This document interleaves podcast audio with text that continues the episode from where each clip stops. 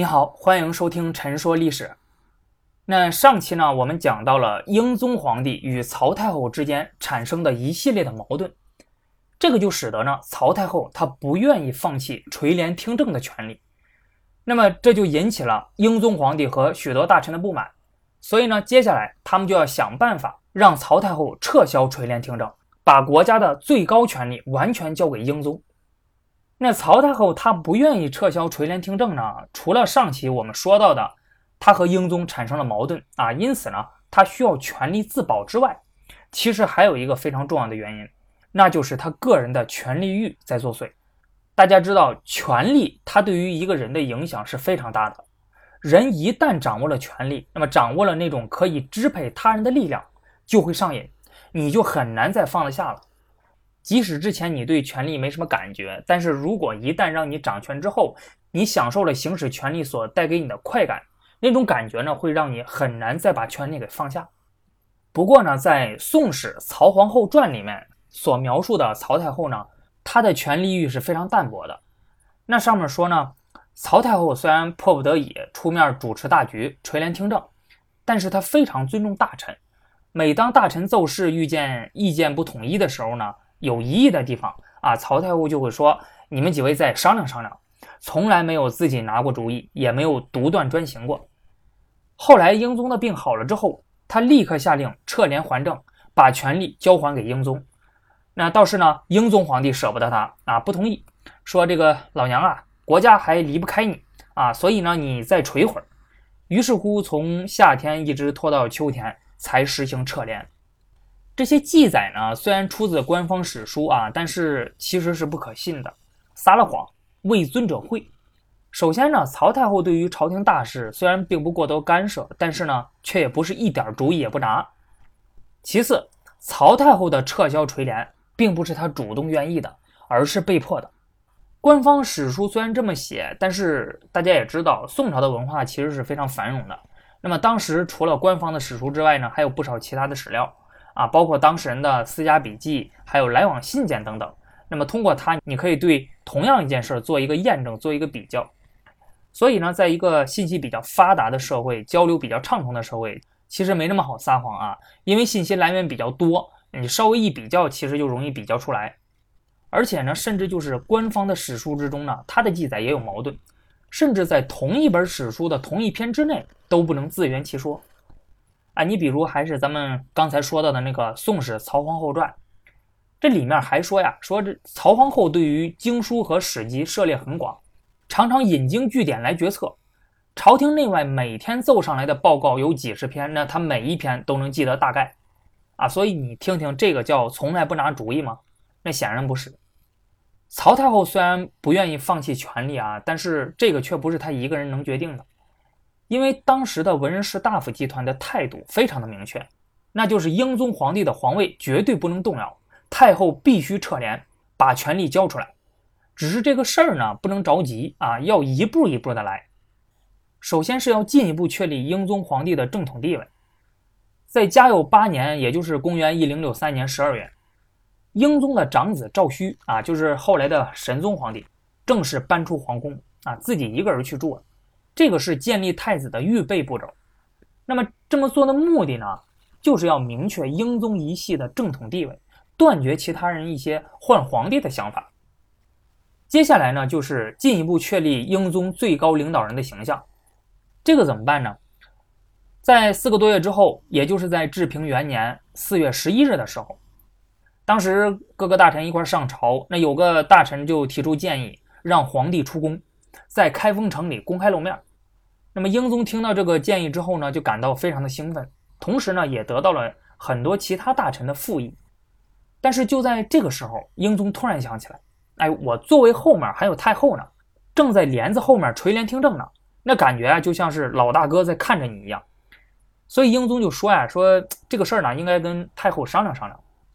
曹太后听了之后呢，就想了想啊，就说，皇上的病刚刚好一点儿，那现在恐怕不太方便出去吧。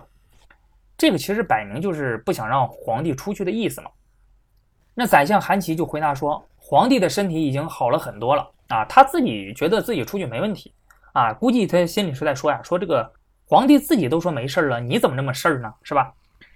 那太后听了之后呢，就沉默了一会儿，然后就说：“呃，现在啊，那些用来出行的仪仗都还不太齐全，还是再等等啊，等准备的差不多，咱们再出去。”韩琦听了之后就说：“啊，说这个都是小事儿啊，不难办的。”那听到韩琦这么说，那曹太后是知道英宗是铁了心要出去的啊，他也实在是不方便直接反对，所以就同意了。但是呢，他下令有关部门挑几个好日子来选啊，就是说我们挑个好日子再出去嘛。但是挑来挑去，挑了六天还没挑出来。那么这个时候，朝中就有人觉得啊，这个事儿恐怕是要泡汤了。毕竟太后的态度往那摆着呢啊，她不愿意，所以她借口挑日子，不断的延迟啊，想把这个事儿不了了之了。这个时候呢，有个人就看不过去了，哎，这就是司马光。当时呢，他在中央当谏官啊，这个是宋代设立的。可以议论朝政得失、给皇帝提建议的官职。他给曹太后上书，就首先重申了英宗出巡的必要性和重要性。他就说：“陛下即位已经过了一周年了，但是呢，京城的百姓还没有听到过皇帝的声音。之前皇上身体有病啊，所以呢，引发了民间猜测啊，谣言不止。那现在他们倘若听说皇帝要出巡，而且能亲眼见到的话，那么所有的疑虑都会被打消。”天下必然欢欣鼓舞啊，这是个好事儿。接下来呢，司马光还为英宗的出巡提供了一个具体的目标，或者说是一个非常好的借口，让曹太后无法拒绝的一个借口——求雨。那今年春天啊，雨少啊，庄稼长得不好，现在已经严重影响到了百姓的生活。那皇上呢，他既然是天下臣民的父母，那么就要为百姓分忧啊，向上天求雨，这个是皇帝不可推卸的责任。最后。司马光还说，这个事儿已经迫在眉睫了，而且呢，皇上只是短暂的出去一下，也是在京城这么近的地方啊，没有必要一定要挑个好日子。我建议择日不如撞日，那就这一两天让皇上出去就行了。司马光上书十天之后呢，也就是四月二十八日，英宗终于出宫了，到相国天清寺和礼泉观祈雨。那开封百姓终于见到了皇帝啊，欢呼雀跃。英宗这次出巡，以具体而形象的方式表现了他君临天下的能力和气度。那曹太后的帘子呢？这个时候就没有理由不撤了。不过，按照正常的政治伦理呢，撤联的话，绝对不能由英宗来说，也不能由宰相大臣来说。最体面的一个方式，就是要让老太太自己亲自开口，主动提出。那只是怎么样才能让老太太主动说出撤联的话来呢？这个看起来似乎是不可能的啊，因为曹太后的态度是明摆着的，呃，她不愿意啊，所以她怎么可能会主动提出呢？但是当时的宰相韩琦啊，他想了一个办法，特别的绝。我当时看着这段史料之后啊，我真的不得不佩服韩琦的头脑。他怎么办的呢？他先是给这个英宗呢进行了一次考试啊，一口气拿出来了十多件重大的事情，请英宗决断。那英宗对这些事情回答的都非常的好。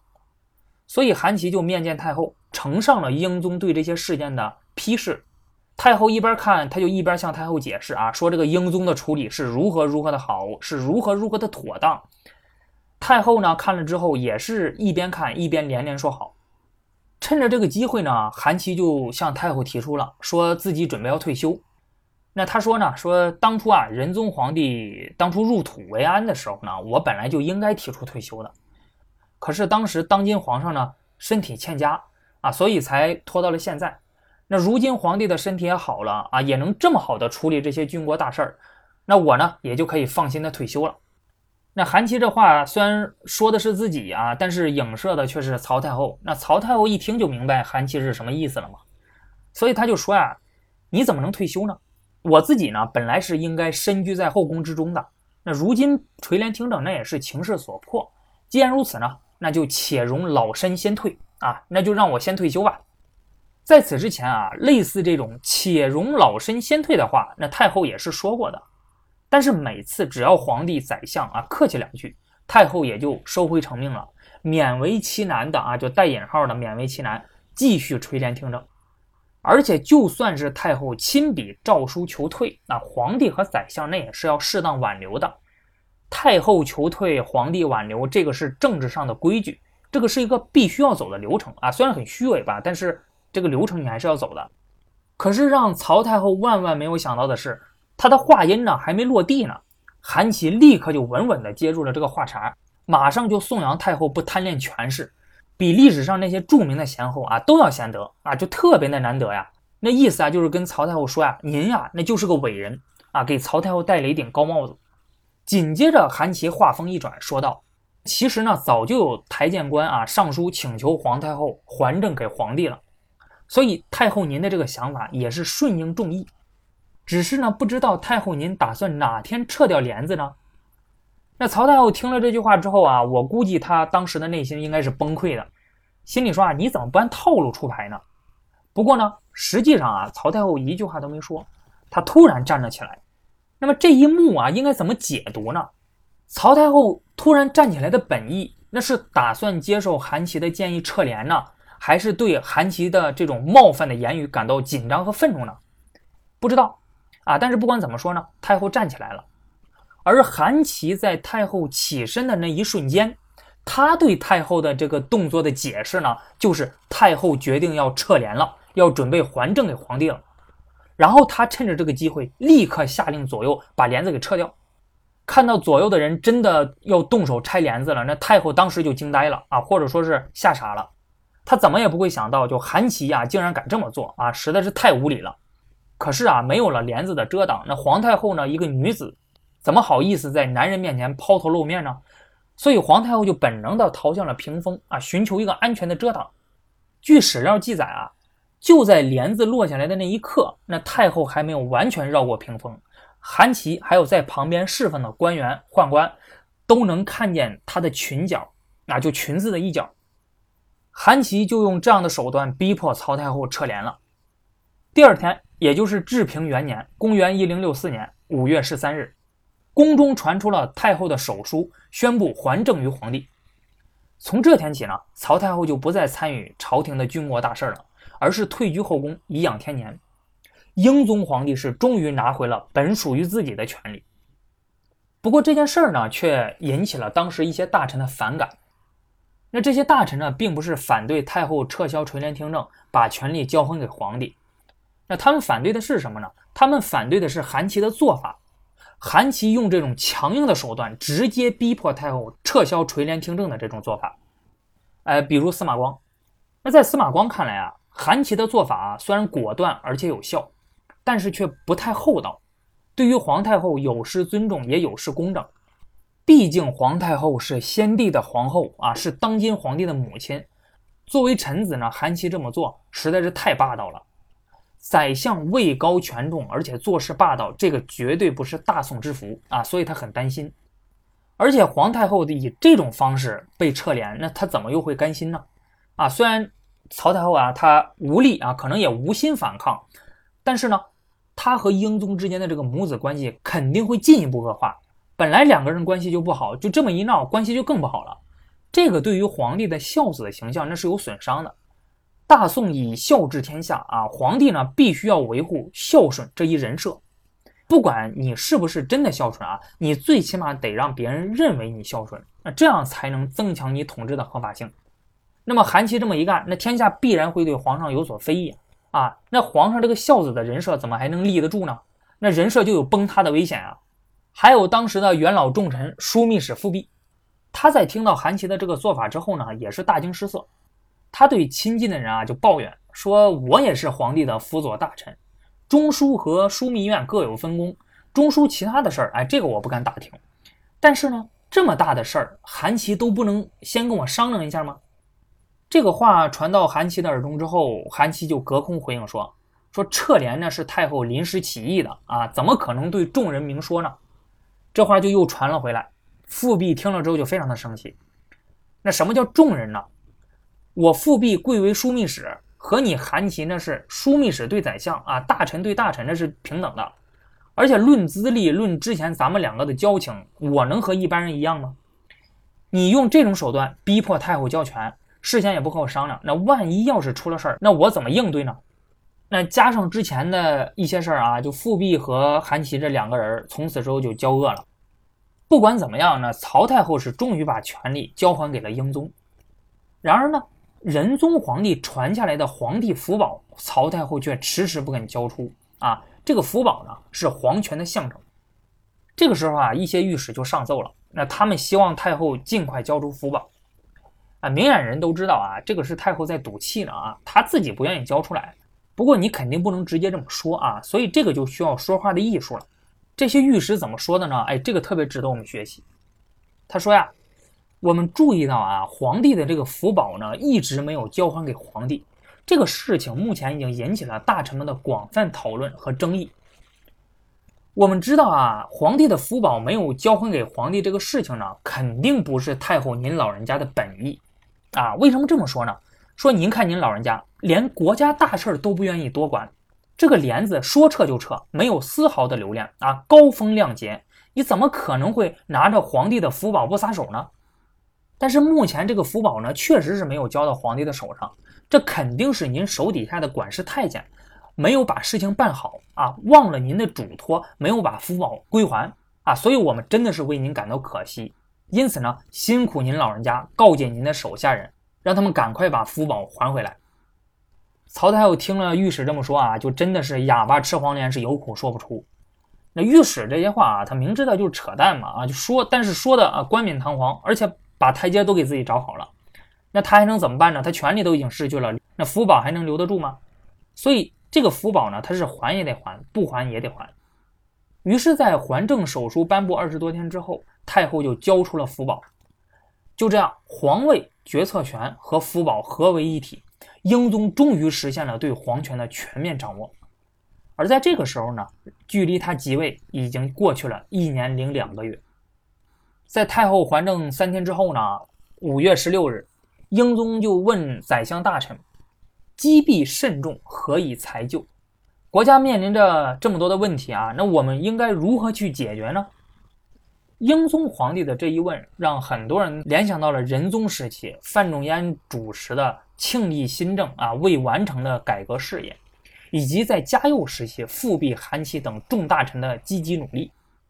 很多人认为，这位全面掌握皇权的新皇帝啊，准备要大干一场了，准备实行改革。这大宋王朝必将迎来崭新的一页，但是后来发生的一件事呢，不仅让这场有可能的改革化为了泡影，而且还让文人士大夫集团发生了严重的分裂，甚至影响到了大宋的国运。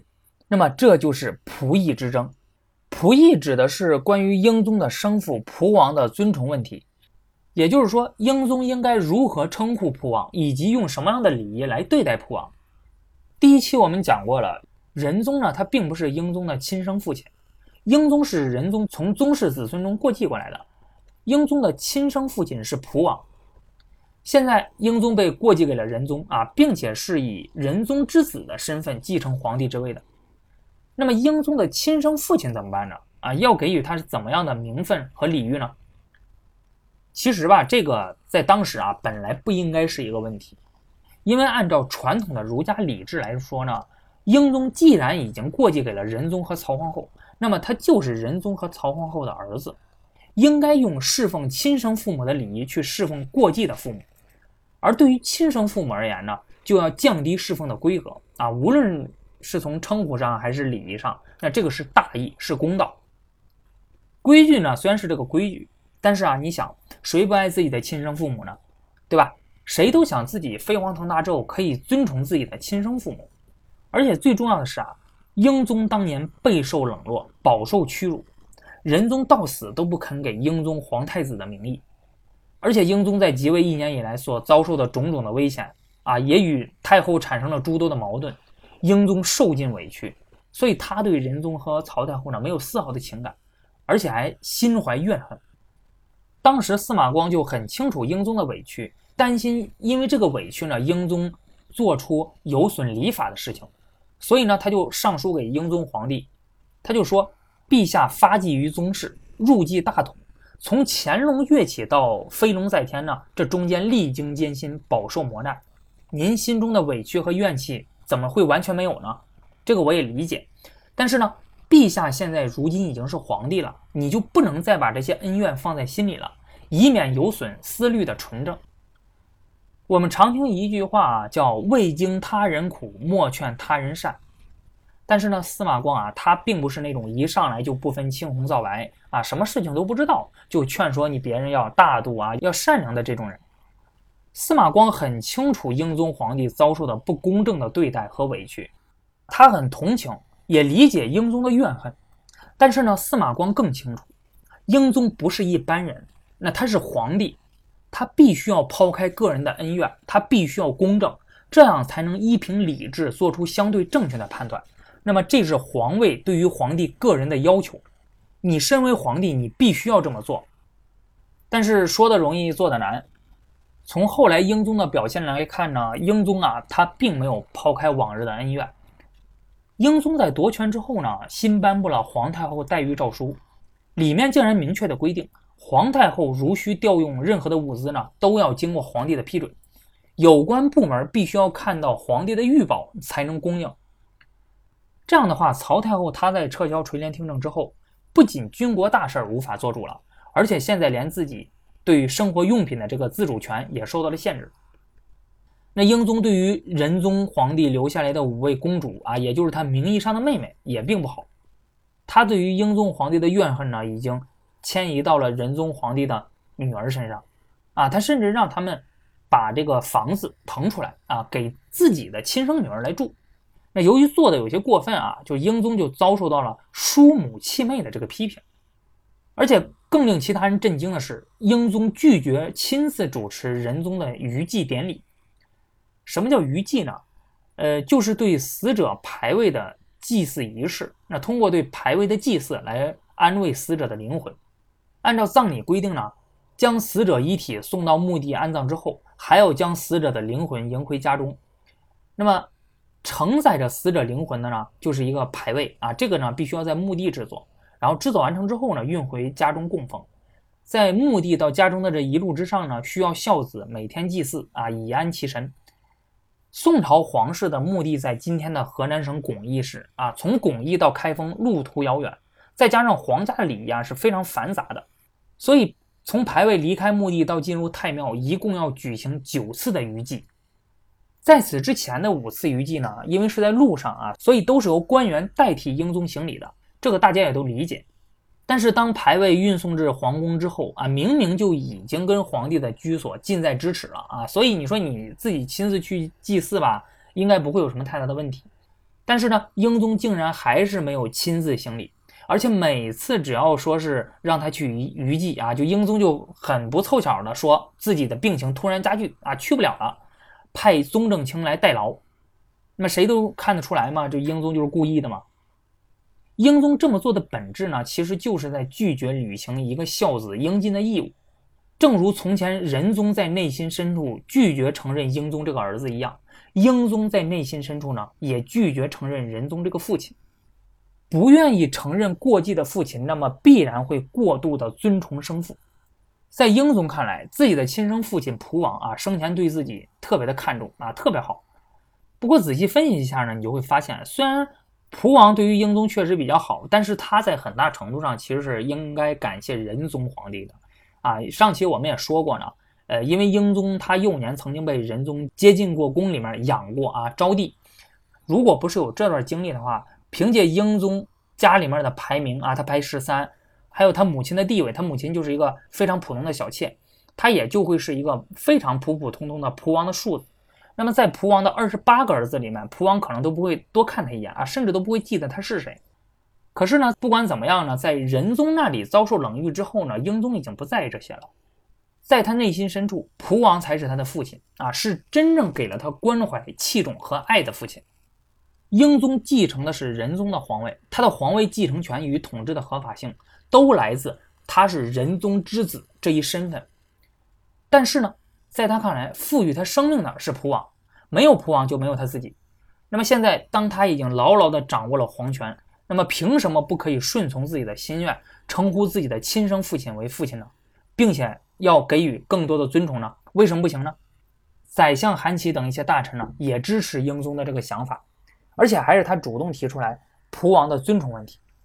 于是英宗顺水推舟，在治平二年四月份，下令侍从还有礼官啊集体讨论蒲王的尊崇问题。那英宗与诸位宰相的意图非常的明显啊，他们肯定是希望嘛，这次讨论能够达成对英宗的生父普王更为有利的结论。可是，在司马光等人的主导下，二十几位侍从礼官啊，几乎就没费什么周折，就达成了一个一致的意见，那就是维护仁宗的宗法地位，反对过度尊崇普王。英宗只能称呼一个人为父亲，那就是仁宗。这种意见啊，合乎理智的精神。有利于秩序的稳定，然而呢，它却不符合英宗的私心啊，也违背了宰相的意思。那对于这样的结论，英宗和宰相们当然是不满意了。只是呢，作为直接当事人啊，英宗呢他自己不太方便直接出面明说，所以呢，英宗他就以皇帝亲笔批示，而不是正式诏书的形式，把这个讨论结果转发给了中书。中书的这些宰相们呢。看到之后就很快发公文给这个讨论组啊，就要求他们进一步明确，英宗在任何场合提到他的生父蒲王允让的时候，那究竟应该用什么样的亲属称谓，能不能直呼其名？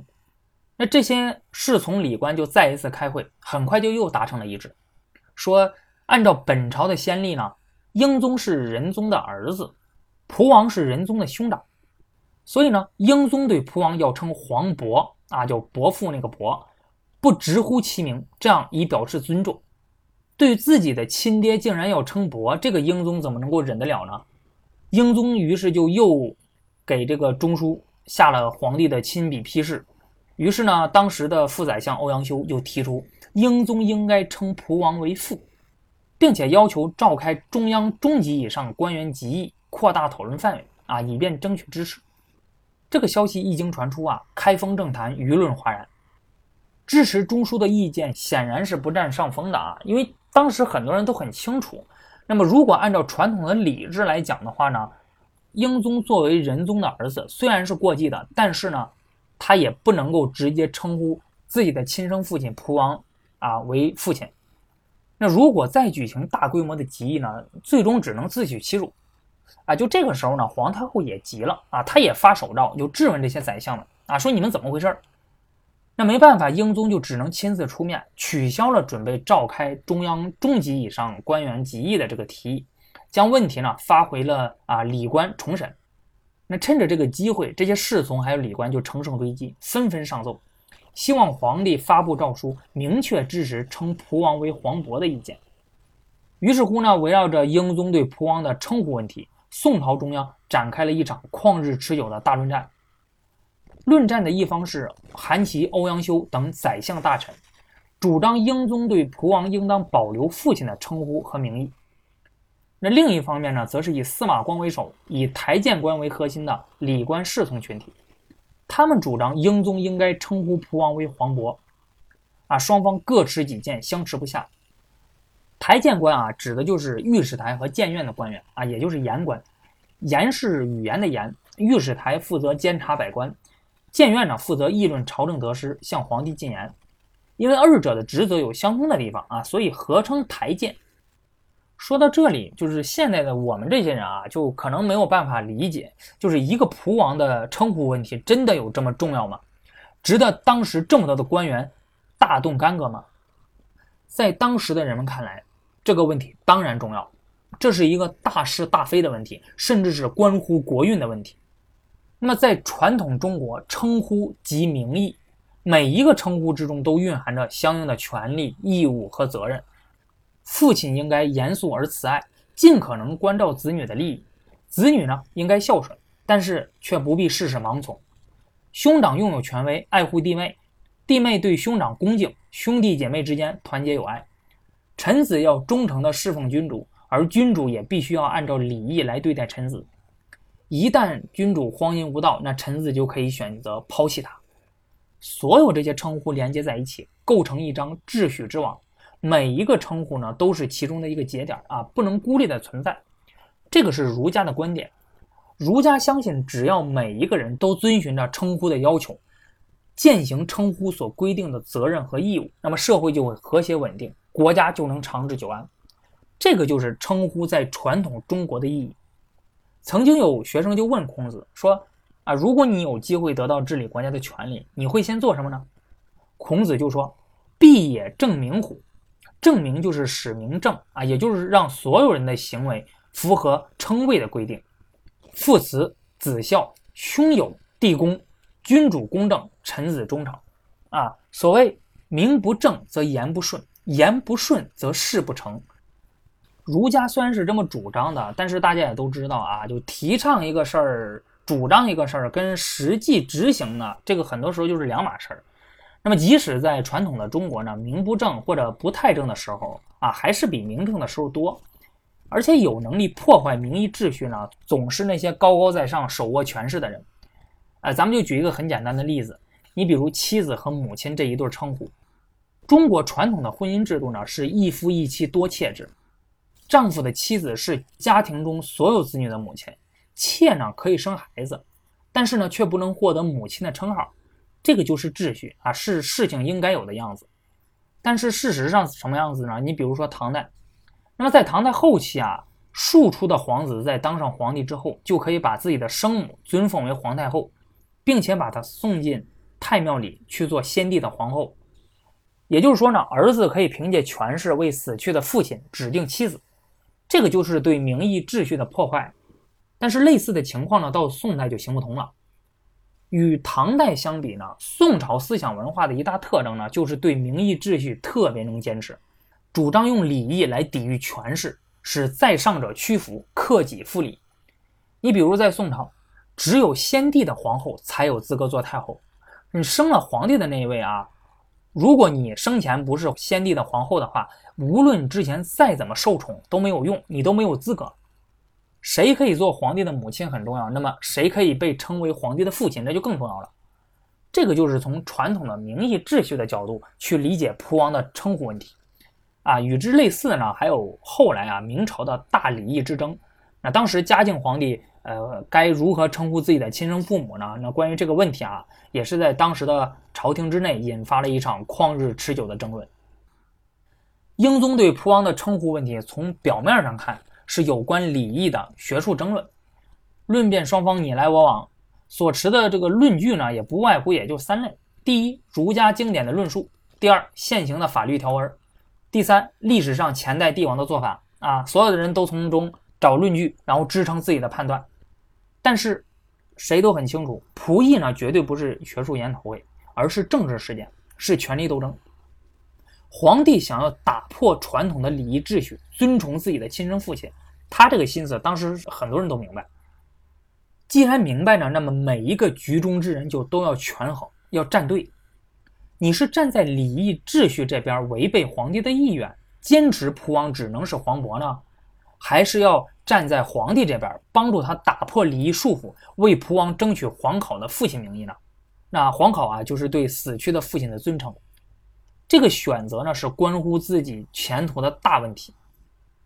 在治平二年八月十七日，司马光以个人的名义再度上奏，重新声明了只能称蒲王为皇考的这个事儿，并且呢，还问了一个问题。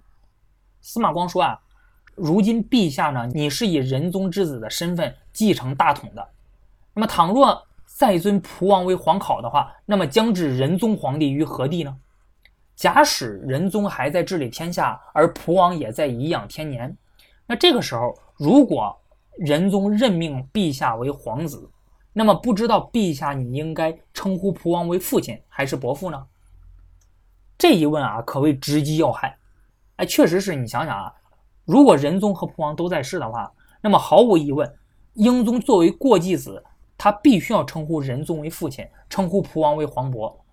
可是现如今呢，仁宗死了，那么英宗却称呼蒲王为父亲，这个岂不是小人行径吗？啊，反复无常。那么这个问题一问就问的皇考派无言以对。而进入八月份之后呢，开封遭遇了罕见的水灾，大雨啊在不停的下。根据官方的统计，水灾导致了一万多间军营还有这个民房呢倒塌了，死了一大概一千五百多人。开封东南的十几个州的许多百姓的房屋也被冲垮了，淹没了田地。按照当时流行的政治思想啊，那灾害是上天示警啊，它的根源呢是因为你人间统治不当，所以老天生气了。英宗看到这个情况之后呢，就慌忙下诏啊，罪己求严，下罪己诏。以司马光还有台谏官为首的黄渤派呢，就以此为契机，指责英宗过度尊崇生父，背弃礼义，丧失了民心人望，而宰相专权惑主，堵塞言路，这才导致了上天示警啊，降下这么大的灾祸啊！你们要承担责任的。面对如此巨大的舆论压力，英宗和宰相们就采取了拖延战术啊，就下令先不讨论这件事了啊，暂缓。然而呢，谁都清楚，眼下的沉默那只是暂时的。英宗对蒲王究竟应该称呼什么，以及如何待遇，那么这个是大宋王朝一个无法回避的礼仪问题。如果英宗一意孤行的话啊，如果宰相们坚持蒲王的父亲名义，那么礼官侍从啊，特别是台谏官，就必须要做出最后的选择了啊！你要么屈从权势，要么就准备为了心中的正义牺牲个人的前程。那明的不行。英宗和宰相们就要来暗的了啊！那他们想怎么办呢？他们想收买司马光和吕公著啊。吕公著是仁宗时期的宰相吕夷简的三儿子。司马光当时任谏官，吕公著任判太常寺啊，这个是一个礼官。这两位呢都是黄渤派的核心人物。如果这两位最强硬的人物改变了态度，那么剩下的人就很好办了。于是，在十月四日，朝廷发布了给司马光和吕公著龙图阁直学士的任命。龙图阁直学士啊，是一个荣誉头衔啊，没有什么实际的职权。呃，这个包拯也得过啊，所以包拯又有个外号叫包龙图，就这么来的。但是呢，虽然没有实际职权，但是却无比的荣耀啊，因为戴上这个头衔呢，就意味着能成为皇帝的文学侍从，从此就可以进入高级文官的行列。这类头衔只要戴上啊，除非犯严重的错误，否则的话终身不摘。而且，大宋朝廷的很多重要的职位，你不戴这类的头衔，你是根本就没有资格担任的。也就是说，英宗和宰相们希望通过给司马光还有吕公著提及，来换取他们在仆役问题上的让步。那司马光是怎么做的呢？他在接到任命之后呢，坚决不同意，请求辞去这个提及啊，就是说我不要，而且给英宗上奏。那上奏的那个话呢？司马光他在传达给英宗的信息，其实就是：只要我在谏官的位置上，我就一定不会退缩。即使陛下要治我的罪，砍我的头，那我的立场绝对不会改变。你对于蒲王只能称黄伯，而不能称父亲。英宗在接到奏状之后，知道司马光不会因此改变态度啊，于是呢，他也没有收回这个龙图阁直学士的头衔，而是免去了司马光的谏官的职务。啊，给他重新安排了个新活也就是到京宴专职担任皇帝的侍讲。京宴呢是皇帝的御用读书班啊，这项制度呢是宋代的创造，那目的呢就是要通过读书帮助皇帝提高理论修养，学习治国的方略。京宴设有侍讲和侍读两种职位，通常都是兼职，因为皇帝日理万机是吧？就平时真正能用来读书的时间其实不会太长。除非是尚未亲政的小皇帝，否则的话呢，并不需要专职的侍讲。而现在英宗皇帝已经三十多岁了啊，而且都已经亲政了，所以呢，他事实上根本就不需要这个专职的侍讲。那司马光他被罢免了谏官的职位之后呢，成了专任侍讲啊，就专门干这个的。人家都是兼职，他是专门干这个的，所以其实就是意味着他被体面的给挂了起来。司马光不是英宗罢免的第一个言官，第一个被拿掉的呢是同知谏院蔡抗。蔡抗当年呢当过宗室学堂的老师啊，和英宗有故交啊，有老交情，所以在治平二年五月份的时候，英宗亲自提拔蔡抗到谏院当官。那本来其实是希望他能够在蒲王的称呼问题上助自己一臂之力的。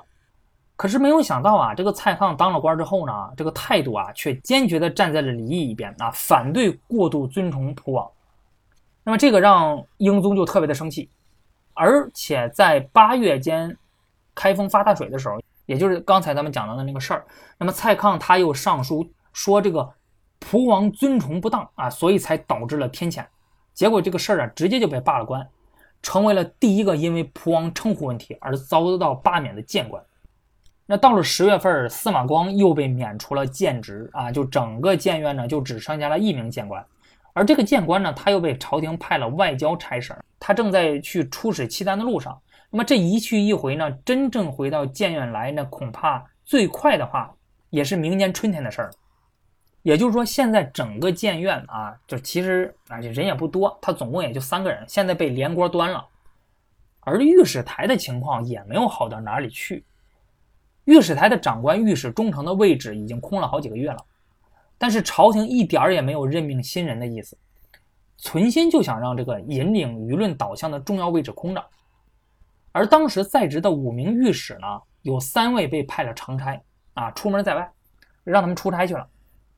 整个御史台现在就剩下了副长官吕惠和两名御史苦苦的支撑。那么宋朝政治体制之中呢，一度与皇帝、宰相鼎足而立的舆论监督机构台谏，现在就变成了一个空架子。为了给自己的亲生父亲蒲王赢得父亲的名义，英宗可以说是费尽了心机，甚至不惜破坏体制和传统。那么现在皇考派呢，也就是皇帝和宰相这一派，他们利用手中的权势，造成了黄博派，也就是台谏的官员这些人的严重减员。那么看情况啊，就是黄伯派将会一败涂地，那黄考派最终将会胜利了。那么面对这种情况，黄伯派还有没有作为呢？他们是否会偃旗息鼓、妥协退让呢？而仆役之争接下来将如何发展？这个。咱们留在下期再说。